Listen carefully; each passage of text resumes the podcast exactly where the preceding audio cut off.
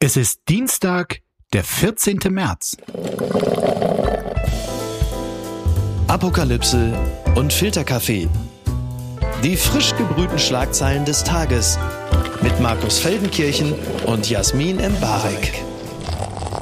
Einen wunderschönen guten Morgen, herzlich willkommen zu Apokalypse und Filterkaffee, dem Nachrichtenmüsli am Dienstag. Und ich bin jetzt verbunden mit einer Frau, die noch ganz tiefe Säcke unter den Augen, hätte ich beinahe gesagt. Nein, die Ränder unter den Augen hat, weil sie natürlich in der Nacht von Sonntag auf Montag äh, kein bisschen schlafen konnte und ich habe es mal nachgezählt, ungefähr 370 äh, Posts auf Insta über die Outfits bei der Oscarverleihung abgefeuert hat. Hier ist Jasmin Mbarek. Guten Morgen. Guten Morgen, Markus. Du willst aber auch, dass Krieg heute in der Folge herrscht. Da waren jetzt so viele Stigmatisierungen bei. Du, du, du warst schon fasziniert, ne? Ja, ich liebe das, das zu bewerten, weil ich, also honestly, das kleine Girl aus NRW, das dann irgendwie sich erlaubt, Dior-Kleider anderer Leute zu verwerten, das ist halt der Spirit im Leben. Und um dir zu zeigen, dass äh, ich überhaupt nicht auf Krawall aus bin, beginnen wir auch gleich mit deinem Lieblingsthema. Ganz weit vorne. Vier Oscars, aber wenig authentisch. Im Westen nichts Neues.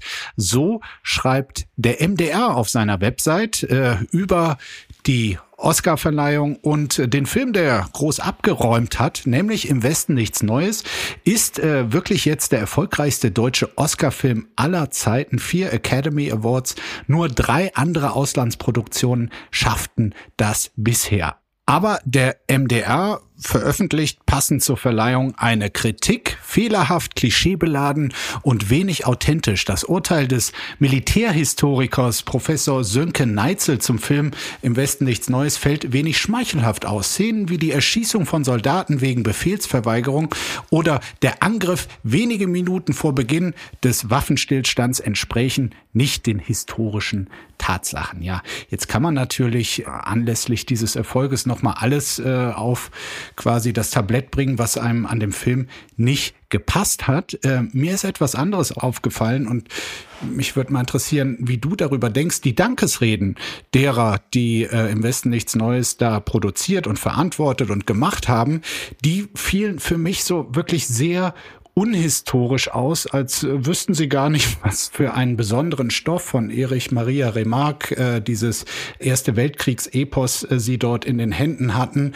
Und äh, also es ging da eigentlich nur um, ja, das äh, vielen Dank an die Produktion und an Netflix und alles und diese Vergangenheitsbewältigung, die deutsche und auch den aktuellen Bezug, den dieser Antikriegsfilm, so war zumindest, äh, oder der Stoff von Remarque gedacht, äh, da sind die gar nicht drauf eingegangen. Nee, die Kritik, die kommt ja äh, von vielen Menschen, die ähm, selber auch marginalisiert sind und das Gefühl haben, es gab einen passenden Tweet, äh, der sagte, Deutsche gewinnen für ihre Erinnerungskultur, Arbeit äh, direkt vier Oscars. Und das ist bisschen überspitzt, aber ich glaube, anlässlich dessen, dass man diese Oscars gewonnen hat, und der Film ist ja auch wirklich gut, fernab äh, von historischer Korrektheit, ist es wirklich ein guter Film, das kann man nicht anders sagen. Aber ich hätte mir anlässlich äh, der aktuellen Situation und dem Krieg in der Ukraine auch gut vorstellen können, dass es sehr passend gewesen wäre, wenn man sagt, wie wichtig dieses Thema und der Zugang zu Krieg für das Individuum zurzeit ist. Gerade weil wir in Europa einen laufenden Krieg haben, es andere Kriege auf der Welt gibt, äh, was einem vergegenwärtigen könnte, wie viel Privilegien und Glück man hat, in Demokratien zu leben und diese Filme machen zu können, um weiter eine gewisse Awareness für Kriegssituationen zu, zu haben und zu gestalten. Ja. Und auch darauf zu verweisen, dass dieser Film ja auch die Aufgabe hat, diese Erinnerungsarbeit aufrechtzuerhalten. Der Film ist ja nicht nur Fun und an manchen Stellen vielleicht auch sehr perspektivisch auf die Deutschen, was es mit den Deutschen gemacht hat. Nicht nur und Fun Gang. und Action, ja. Deswegen könnte man, glaube ich, nochmal darauf verweisen, okay, äh, rein historisch gesehen sind diese zwei Weltkriege nicht nur eine unfassbare Belastung für die Deutschen selber gewesen, sie waren alleine Opfer, sondern das ist natürlich ein kriegstreibendes Land gewesen in beiden Fällen. Deswegen waren die Reden wirklich sehr, sehr, sehr mau und die Kritik ist sehr berechtigt. Für mich ist ähm, der Oscar-Gewinner äh, Erich Maria Remarque äh, wirklich dieses Buch, was er da äh, zu Zeiten der Weimarer Republik äh, nach dem Ersten Weltkrieg, vor dem Zweiten Weltkrieg äh, geschrieben hat. Das beruht ja auf seinen eigenen Erfahrungen als äh, Soldat äh, in den Schützengräben des Ersten Weltkriegs. Und er hat das irgendwie in vier Wochen damals geschrieben. Und äh, es ist wirklich seit fast 100 Jahren Teil der Weltliteratur. Und dazu hat natürlich auch diese Produktion nochmal äh, beigetragen, genau, umso geschichtsvergessener darauf nicht gesondert nochmal hinzuweisen. Aber Jasmin, es gab natürlich Sachen, die haben dich an diesem Abend noch mehr umgetrieben. Willst du einfach mal losschießen? Ja, es gibt, glaube ich, eine Sache. Ich weiß nicht, ob du hattest du Favoriten äh, bei den weiblichen Nebendarstellern, wer den Oscar gewinnen soll. Ich hatte für Filme äh, meine Favoriten, die es nicht geworden sind, aber da nicht. Nee, wieso?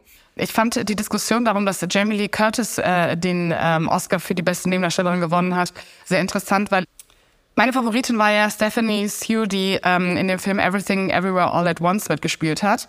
Ähm, genauso wie die Gewinnerin Jamie Lee Curtis, die aber eine viel kleinere Rolle hat und die auch in dem Fall, und ich verstehe, dass nach all den Jahren, über 40 Jahre in der Branche, durchaus einen Oscar verdient hat, aber für die Rolle spezifisch fand ich total weird, was aber nicht davon ablenken sollte, dass natürlich mit Michelle Yeoh endlich eine Hauptdarstellerin nach Halle Berry gewonnen hat, die nicht weiß ist und aber auch für ihre schauspielerische Leistung und nicht, weil man irgendwie Diversität fancy findet. Jamie Lee Curtis kam mir genauso vor, ähm, so da war einfach der Wunsch quasi fürs Lebenswerk sie zu würdigen und äh, in diesem Jahr war leider nur diese eine Rolle als äh, Nebendarstellerin, die wirklich eine eher neben-Nebendarstellerin ja. war, da und äh, ja, kann ich nachvollziehen, dass man damit nicht ähm, einverstanden ist oder dass man sich was anderes gewünscht hätte.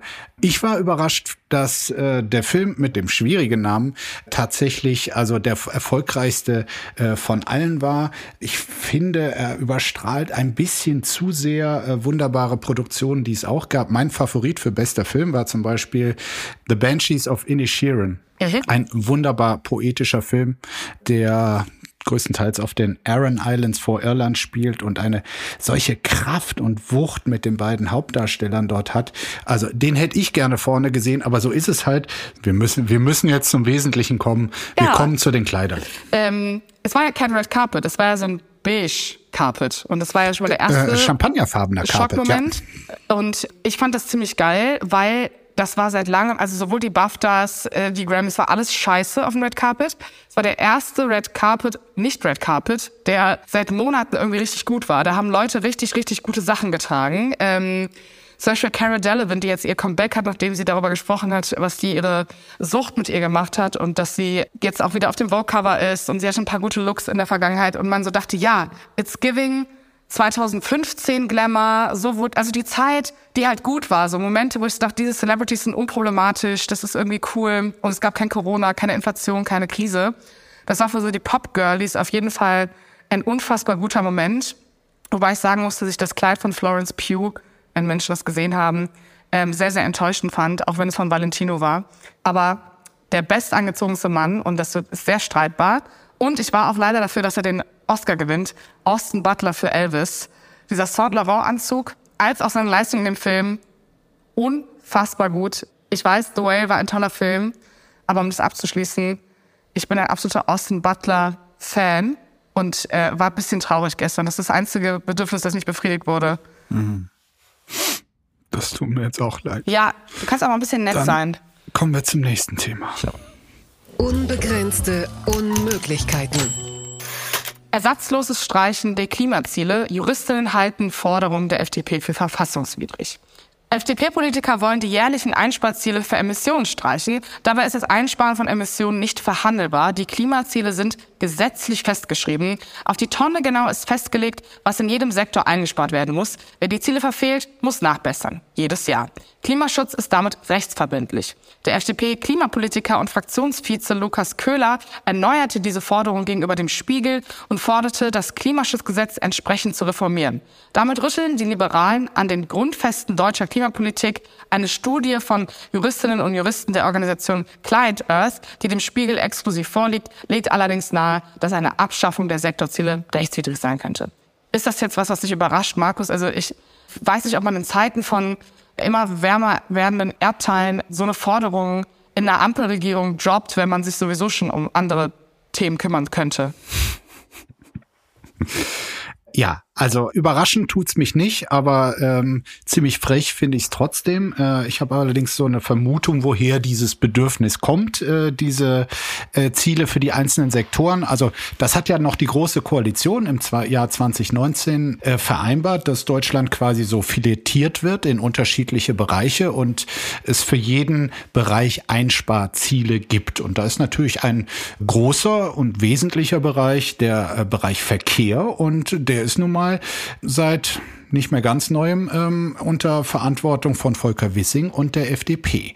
So, und das ist zufällig jetzt auch noch der Bereich, zusammen mit dem Baubereich, muss man ehrlicherweise sagen, der sehr weit hinterherhinkt, wo es keine ambitionierten Pläne äh, gibt und der immer wieder auch zum Beispiel vom Wissenschaftlichen Dienst des Deutschen Bundestags äh, gerüffelt wird, ermahnt wird, hier müssen neue Pläne für Einsparungen im Bereich Verkehr kommen und äh, es sieht jetzt einfach so aus, als wolle die FDP FDP diesem Druck entgehen? Oder ist das jetzt zu primitiv parteipolitisch gedacht?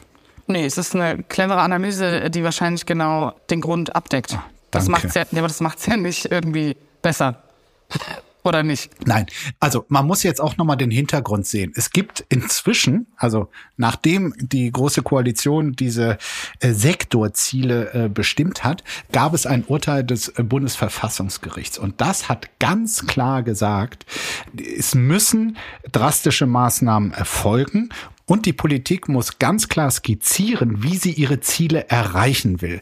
So, und ansonsten ist es quasi ein Eingriff in die Freiheitsrechte künftiger Generationen. Wirklich ein ganz, ganz wesentliches Urteil. Und deshalb ähm, sagen jetzt halt die äh, Juristinnen und Juristen, die in dieser Studie zitiert werden, okay, man kann jetzt das, was es bisher gibt, nicht einfach streichen, um mindestens genauso ambitioniertes an seine Stelle zu setzen. Und äh, sagen wir mal, wenn die FDP jetzt quasi diese Messbarkeit der einzelnen Sektoren äh, nicht mehr will, dann müsste sie zumindest einen anderen überzeugenden Vorschlag machen, wie die Emissionseinsparung in den nächsten Jahren quasi messbar und objektivierbar ist. Und da ist ja weit und breit wirklich äh, nichts zu sehen. Nee, und vor allen Dingen, also die gesamte Rechnung geht ja so oder so nicht auf. Also du kannst ja auch nirgendwo wegnehmen, damit der Verkehrssektor sich mehr Zeit lassen kann. Und deswegen verstehe ich gar nicht, warum man in einer Gesellschaft, in der man sich bei dem Thema, glaube ich, viel einiger ist, versucht, Klientelpolitik zu machen. Also wen soll das am Ende des Tages abholen? Ist das die politische Maßnahme gegen das 5 Prozent Debakel der FDP? Ich weiß nicht, ich glaube, das 5%-Debakel äh, beruht eher darauf, dass sie ähm, die ganze Zeit, wo sie in der Ampel sind, da schon äh, quasi so als, als Bremser für eine ambitionierte Klimapolitik wahrgenommen werden. Aber es scheint da Großexperten im Hans-Dietrich-Genscher-Haus zu geben, geben, die das ganz anders sehen und die eher in Richtung äh, Klimarebellion gehen wollen. Wobei es gibt ja eine Sache, die funktionieren würde und das wäre ja, wenn man ähm, mehr einsparen würde bei der Energieproduktion. Da würde es ja wirklich aufgehen. Aber gegen sozusagen Kohle noch weiter runterfahren, sträubt sich die FDP ja noch mehr.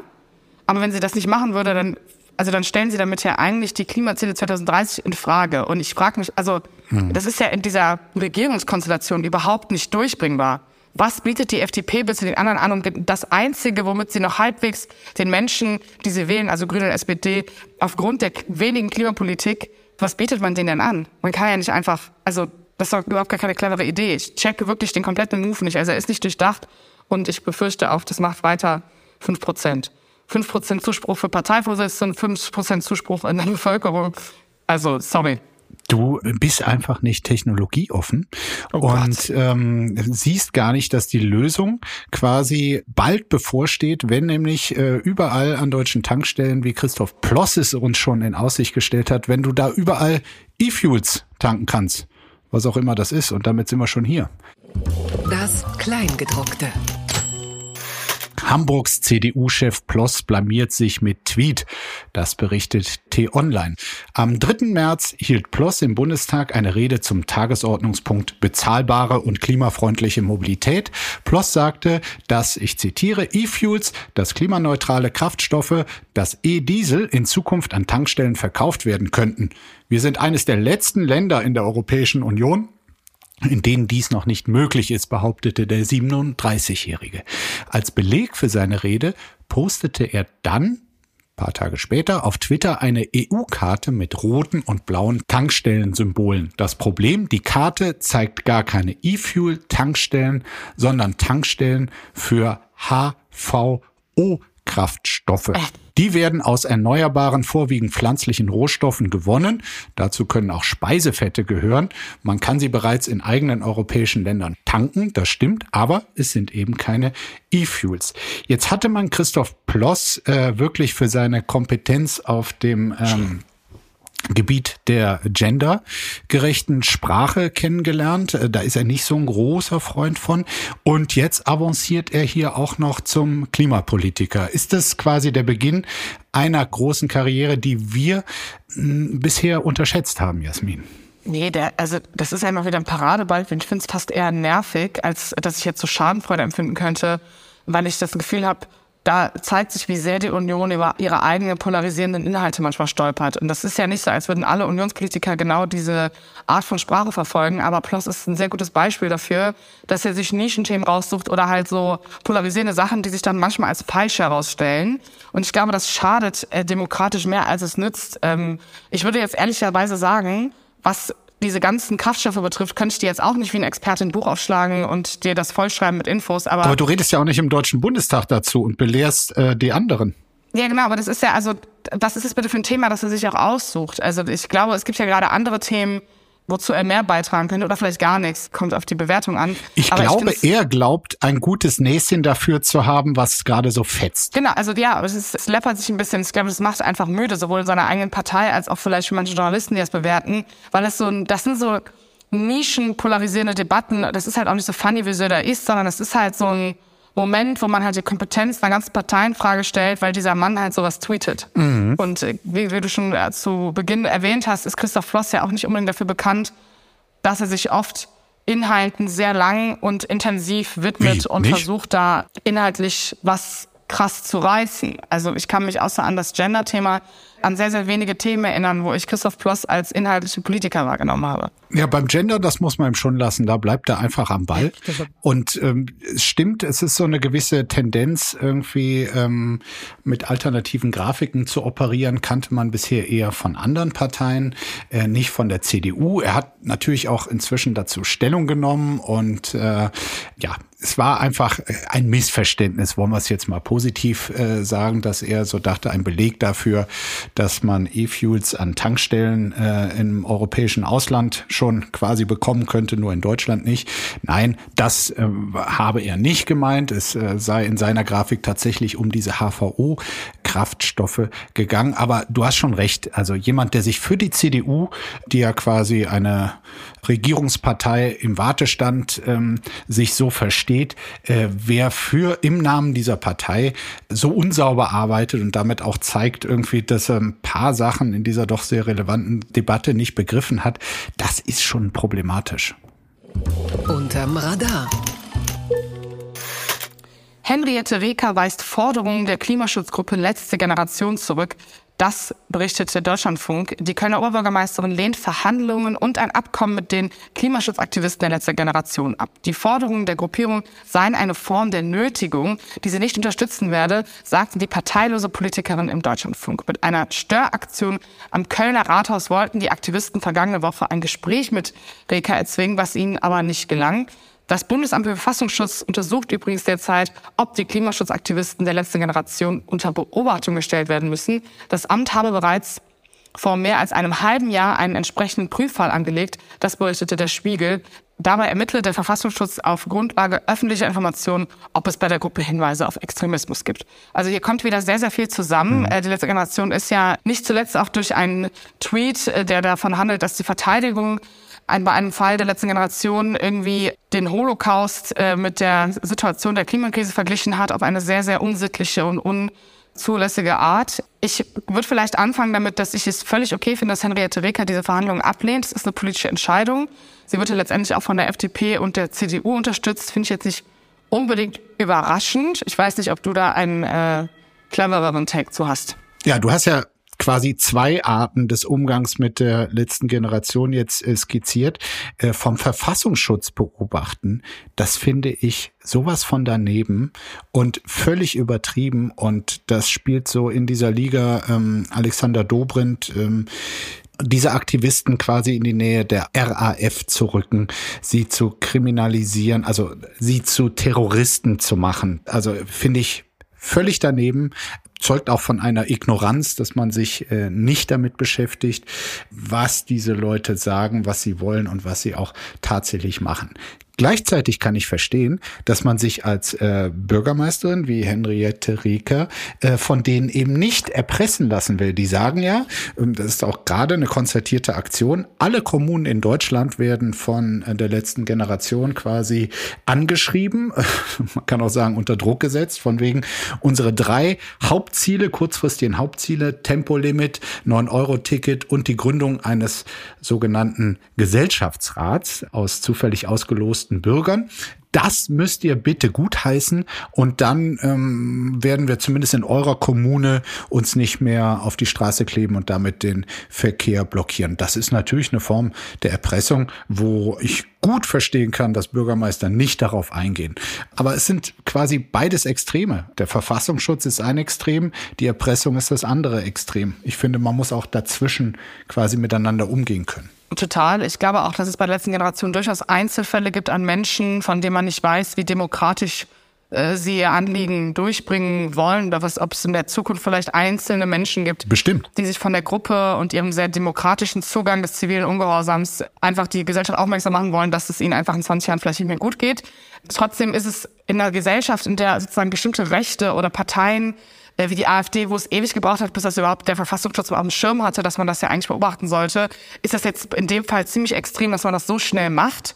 Ich muss aber sagen, ich glaube, also eine gewisse Aversion gibt es ja schon gegen die letzte Generation und die wird ja durch solche Situationen noch mehr befeuert und auch Politiker, die sich da irgendwie ganz klar gegenstellen, weil sie diese Art von Protest nicht äh, belegen. Klar, die, auch die, die Umfragen, die sind verheerend für die. Also da muss man sich nichts vormachen. Ja, und ich, also ich meine, sie sind ja relativ gut darin, sich im Gespräch zu halten. Das ist ja auch die Aufgabe einer, einer Gruppe und das ist ja auch das, was sie machen wollen, dass sie die ganze Zeit im Gespräch sind, damit ihre Anliegen trotzdem irgendwie eine Bühne haben. Die Frage ist, ob das langfristig bei bestimmten Gruppen, die sowieso dem ganzen Thema Klimakrise etwas abgeneigt sind und denen die Politik da total egal ist, ähm, damit abzuholen sind, weil man ja, Stichwort, äh, die Mehrheit braucht, um äh, diese Forderung überhaupt durchzubringen. Deswegen ist es, glaube ich, nur so ein weiterer Dominostein, der fällt, aber nicht um deren Kette anzutreiben, sondern eher die andere, nämlich dass die Leute, die das politisch beobachten, nicht das Gefühl haben, dass deren Proteste zielführend sind oder dass sie deren Meinung mitvertreten. Entzauberte Scheinriesen. Kahlschlag bei Galeria. Das berichtet die Süddeutsche Zeitung. Galeria will mehr als 5000 der insgesamt 17.400 Beschäftigten kündigen. 52 Warenhäuser sollen geschlossen werden. So viel haben die noch? Die Streichliste markiert eine Zäsur in der Geschichte der Warenhäuser in Deutschland. Die ersten waren im Laufe des 19. Jahrhunderts entstanden. Ihre Blütezeit hatten sie nach dem Zweiten Weltkrieg. 1993 zum Beispiel gab es noch etwa 375 Warenhäuser in Deutschland. Kaufhof und Karstadt machen heute gemeinsam weniger als die Hälfte des Umsatzes, den beide Häuser 2019 im letzten Jahr vor ihrer Verschmelzung zu Galeria Karstadt Kaufhof gemacht haben. Laut Umfragen kommt fast die Hälfte der Bevölkerung nicht auf die Idee, in Warenhäusern einzukaufen. Ja, es ist irgendwie alles so statistisch rational nachvollziehbar, aber es ist natürlich irgendwie auch wirklich so ein Stück Einkaufskultur, die dort stirbt. Ich kann mich erinnern, also es war nur ganz selten der Fall, aber in meiner Jugend, wenn dann irgendwie alle paar Monate mal ein Ausflug zum Karstadt, weil irgendjemand was brauchte, geplant wurde. Das waren irgendwie äh, große Events. Ich komme selber vom Land und dann fuhr man in die Stadt und da war da dieses große, schillernde war natürlich überhaupt nicht schillernd, aber es kam einem damals so vor, äh, Warenhaus, in dem es vermeintlich alles gab. Aber der Zeitgeist, äh, das Einkaufsverhalten, die Bedürfnisse äh, haben sich halt so verändert, dass das jetzt irgendwie so alte Vehikel äh, der Vergangenheit sind, die äh, bisschen unbenutzt oder ungefragt in den deutschen Innenstädten noch rumstehen. Ja, es ist ein bisschen der symbolische Verfall der goldenen Jahre. Ne? Also wenn ich mich erinnere, ich bin nicht mit so viel Geld aufgewachsen und für mich waren Leute, die so, also ich, keine Ahnung, als ich so zehn oder oder elf war, für mich waren Leute, die halt in so Kaufhäuser gegangen sind mit ihren Eltern und sich da irgendwas aussuchen durften oder Schulsachen. Schulsachen war immer so ein totales Ding, weil bei Kaufhof gab es immer die ganzen geilen Faber-Castell-Sachen und so. Also diese Assoziation, dass das irgendwas ist, was so verfällt und das irgendwie, dass man da nicht hingeht, das habe ich gar nicht, weil früher war das für mich das Symbol von Aufstieg. Ich glaube, Mickey hat auch mal getwittert, dass das irgendwie den äh, Zerfall der Mittelschicht ganz gut darstellt. Und das finde ich eigentlich relativ krass, weil diese Möglichkeit zu haben, in ein Warenhaus zu gehen, das so normale Preise hat und die sich nur die Mittelschicht leisten kann, so nach Corona und während Inflation und dass das dann jetzt so final sich zersetzt eigentlich in den letzten Stadien ist vor der kompletten Schließung, ist ein sehr trauriges Symbol, wie ich finde. Also ähm, unabhängig davon, dass ich glaube, das können die Deutschen ja sehr gut, den Anschluss ins Internet einfach verpasst haben. Und das ist auch hier der Fall, weil was ist daran ungefähr anders als ein Teil von Amazon? Also wie gut hätte man das online umschlagen können zum richtigen Zeitpunkt, vielleicht vor sechs, sieben, acht Jahren, so dass die Leute weiterhin damit etwas assoziieren, was irgendwie vielleicht deutsch ist, dass man irgendwie den lokalen Handel supportet oder whatever und äh, eine App hat, wo man weiß, okay, da kriege ich jetzt das und das, was ich für den Haushalt brauche. Weil natürlich geht man jetzt in die Stadt und man hat für jedes einzelne Ding, was man im Leben gerade braucht, ein spezifisches Fachgeschäft oder halt Amazon, weil man nicht mehr so oft in die Stadt geht. Oder weil man es halt günstiger irgendwo bekommt als Nachmache, weil Kaufhof natürlich immer oder Karstadt diese teuren Produkte hatten. Also mit teuer meine ich natürlich, dass dann Topf 79,99 gekostet hat und man es jetzt bei Ikea vielleicht für 30 Euro kauft oder bei Amazon für 25,99.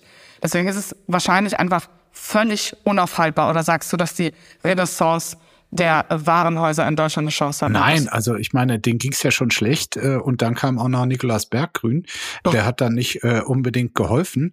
Nein, ich äh, sehe das nicht. Das sind wirklich äh, Kolosse der Vergangenheit, äh, die da äh, noch an zentralen Plätzen in deutschen Innenstädten stehen. Und wenn die Bedürfnisse dort einzukaufen einfach nicht mehr da sind, dann äh, sehe ich da auch keine Perspektive. Ich muss gestehen, ich war an, an mir liegt's nicht. Ja, also ich äh, äh, nehme mir das heutzutage tatsächlich, äh, ist das für mich manchmal noch was Besonderes, wenn ich mal zwei Stunden am Stück Zeit habe und tatsächlich etwas brauche oder so im Kopf habe, zwei, drei Sachen könnte ich wirklich gebrauchen, dann äh, gehe ich zur äh, Galeria und ähm, nehme mir dann irgendwie die Zeit und Ruhe zu gucken und finde das Echt? ehrlich gesagt auch interessanter, als im Internet zu stöbern. Aber ich sehe schon, das ist nicht mehr das Mehrheitsbedürfnis und äh, deshalb gehen die Dinger jetzt nach und nach ein. Gucken mal, wer da spricht. Linken-Chefin Wissler fordert Nachzahlung von Wagenknecht-Verbündeter. Das berichtet der Spiegel. Die linken Abgeordnete Sevim Dagdalin hat über Monate ihre Mandatsträgerbeiträge nicht überwiesen. Parteichefin Wissler erhöht nun den Druck auf die umstrittene Genossin. Sie erwartet, dass nachgezahlt werde. Denn wer als linken Abgeordneter Diäten bezieht, soll einen Teil davon an die Partei spenden. So sind die internen Regeln. Und das hat sie nicht gemacht. Ähm, hm. das ist jetzt irgendwie eine random Info, die aber eigentlich relativ viel tiefer hat, Markus, oder? Schön gesagt. Es ist äh, so, also klar, es gibt diese Praxis irgendwie, dass äh, Abgeordnete, weil sie natürlich nicht nur im Deutschen Bundestag sitzen, weil sie so absolute Granaten sind, sondern ähm, ein bisschen das auch ihrer Partei und äh, der Strukturen der Partei zu verdanken hat, sollen die da ein bisschen was von ab geben.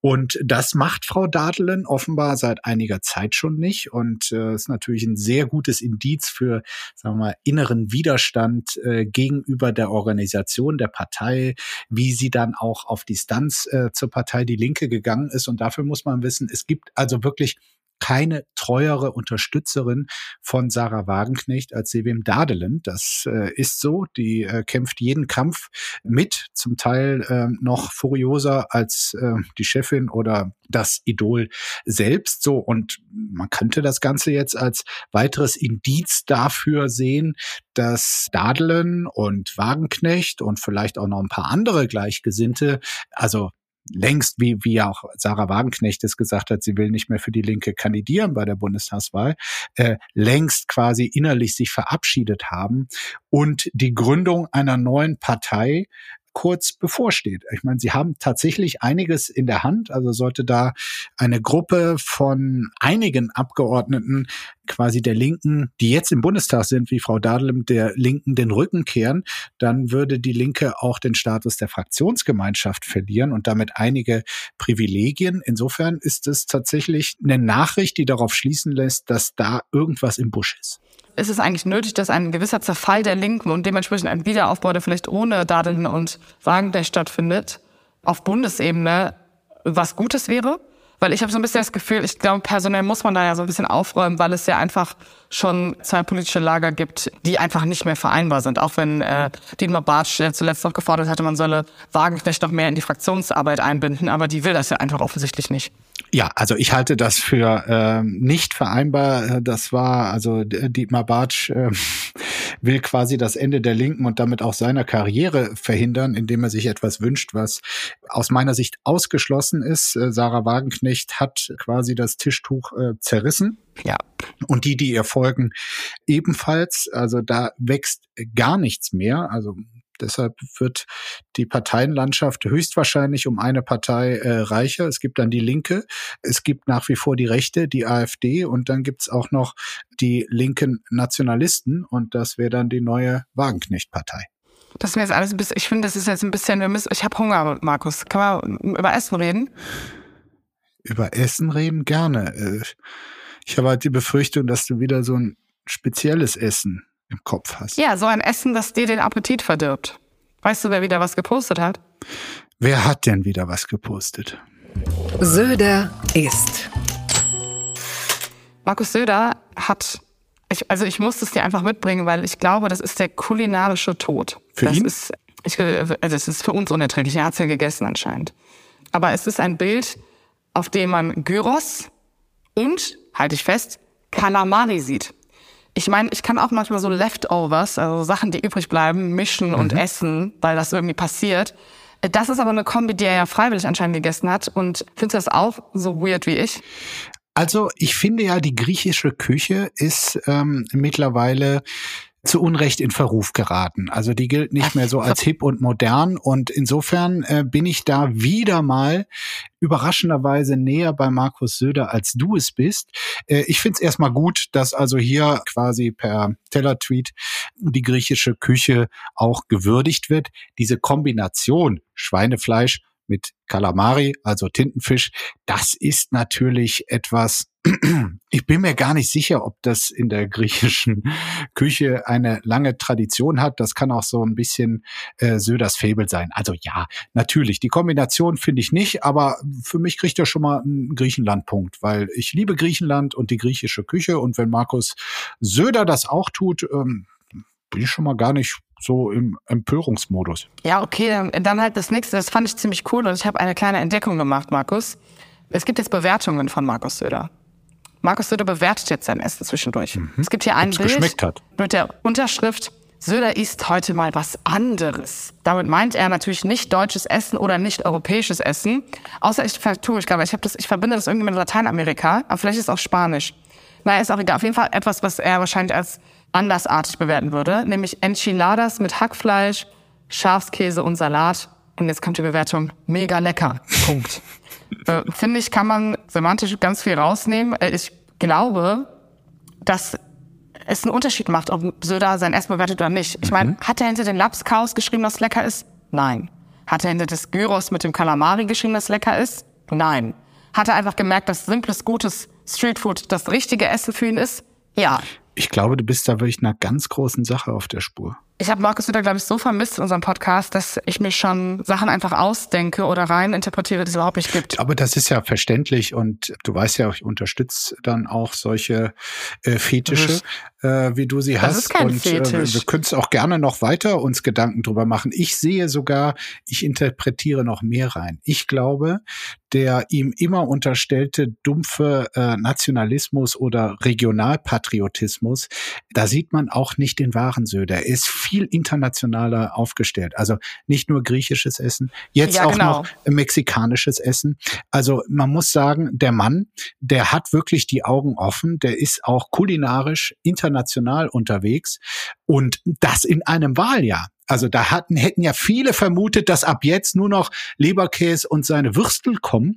Aber jetzt sowas. Nee. Oder aber er hat gemerkt, dass selbst Bayern nicht den ganzen Tag Leberkäse und Lapskaus und Würstel essen. Und das Nee, ist, ich glaub- ja, nee, falsche Theorie. Nee, ich glaube, also guck mal, die Berliner Muslime haben ja mehrheitlich CDU gewählt. Vielleicht sieht er da einfach neues Wahlpotenzial. das- Oder, ja.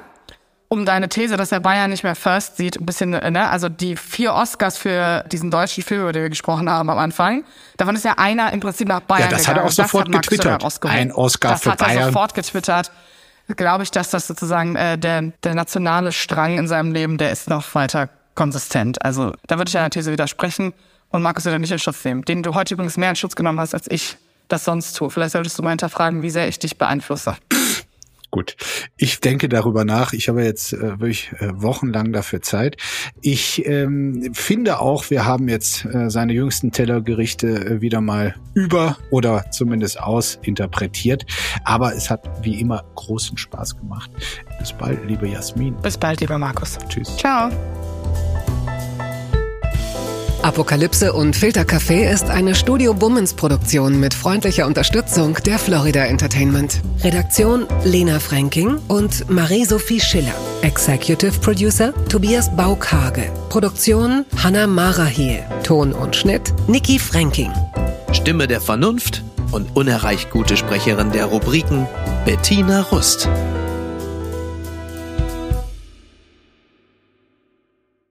Die Studio Bummens Podcast-Empfehlung. Hallo, ich bin Jan Müller.